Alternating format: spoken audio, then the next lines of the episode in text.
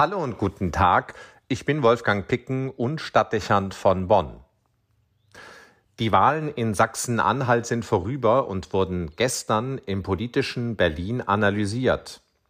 Alle Kommentatoren sind sich einig, dass das Wahlergebnis keinen bundesweiten Trend angibt. Gleichwohl bezeichnet es Auffälligkeiten, die bestehende Trends bestätigen und Entwicklungen markieren. So sehr sich die demokratischen Parteien gemeinsam darüber freuen konnten, dass die extreme Rechte nicht stärkste Fraktion geworden ist und stattdessen Prozentpunkte verloren hat, so sehr bleibt es schockierend, dass immerhin ein Viertel der Wähler diesem radikalen Spektrum zuneigt. Wenn man in die Wahlkampfreden der AfD-Politiker auf den Marktplätzen in Auszügen hineingehört hat, in Gänze waren sie vollkommen unerträglich, musste man feststellen, dass sich diese Partei nicht nur sprachlich an der Grenze zum Vulgären bewegt, sondern mit einem Gedankengut aufwartet, von dem man eigentlich angenommen hätte, dass es sich nach dem Ende der Nazidiktatur erübrigt habe.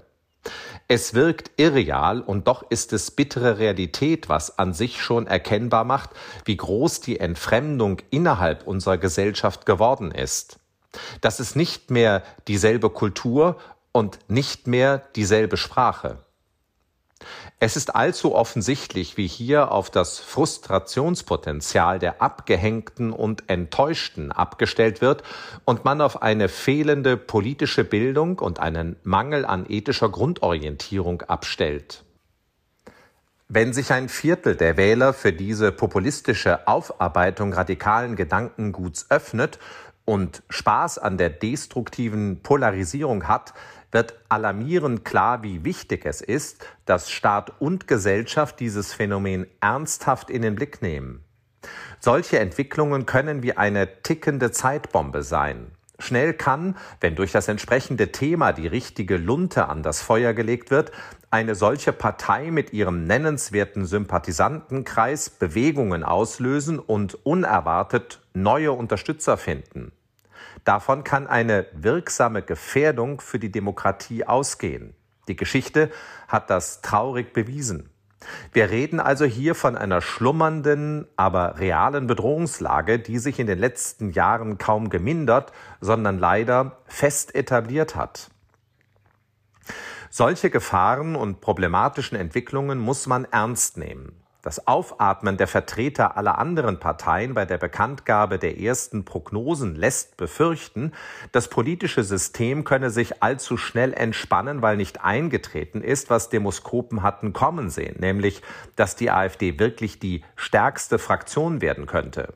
Doch die Etablierung der AfD auf hohem Niveau fordert eine nachhaltige Politik, die in der Wechselhaftigkeit der politischen Landschaft und der kontinuierlichen Wahlkampflage gerne zu kurz kommt.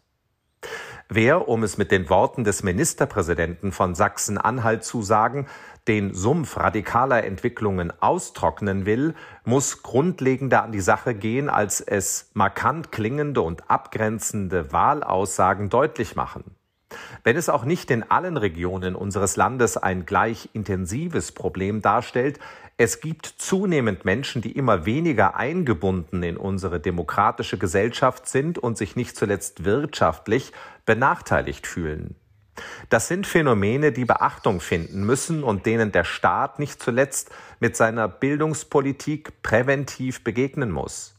Wenn es nicht gelingt, eine Brücke in die Bevölkerungsschichten zu schlagen, die so empfinden, und sie wieder in die Prozesse einer Gesellschaft einzubinden, die als Sozialstaat nach demokratischen Prinzipien funktioniert, wächst die Gefahr einer existenziell bedrohlichen Polarisierung. Man darf nicht unterschätzen, wie unberechenbar radikale Bewegungen sind, die sich emotional aufladen gegen eine vermeintliche Benachteiligung. Diesen Sprengstoff darf man nicht verharmlosen.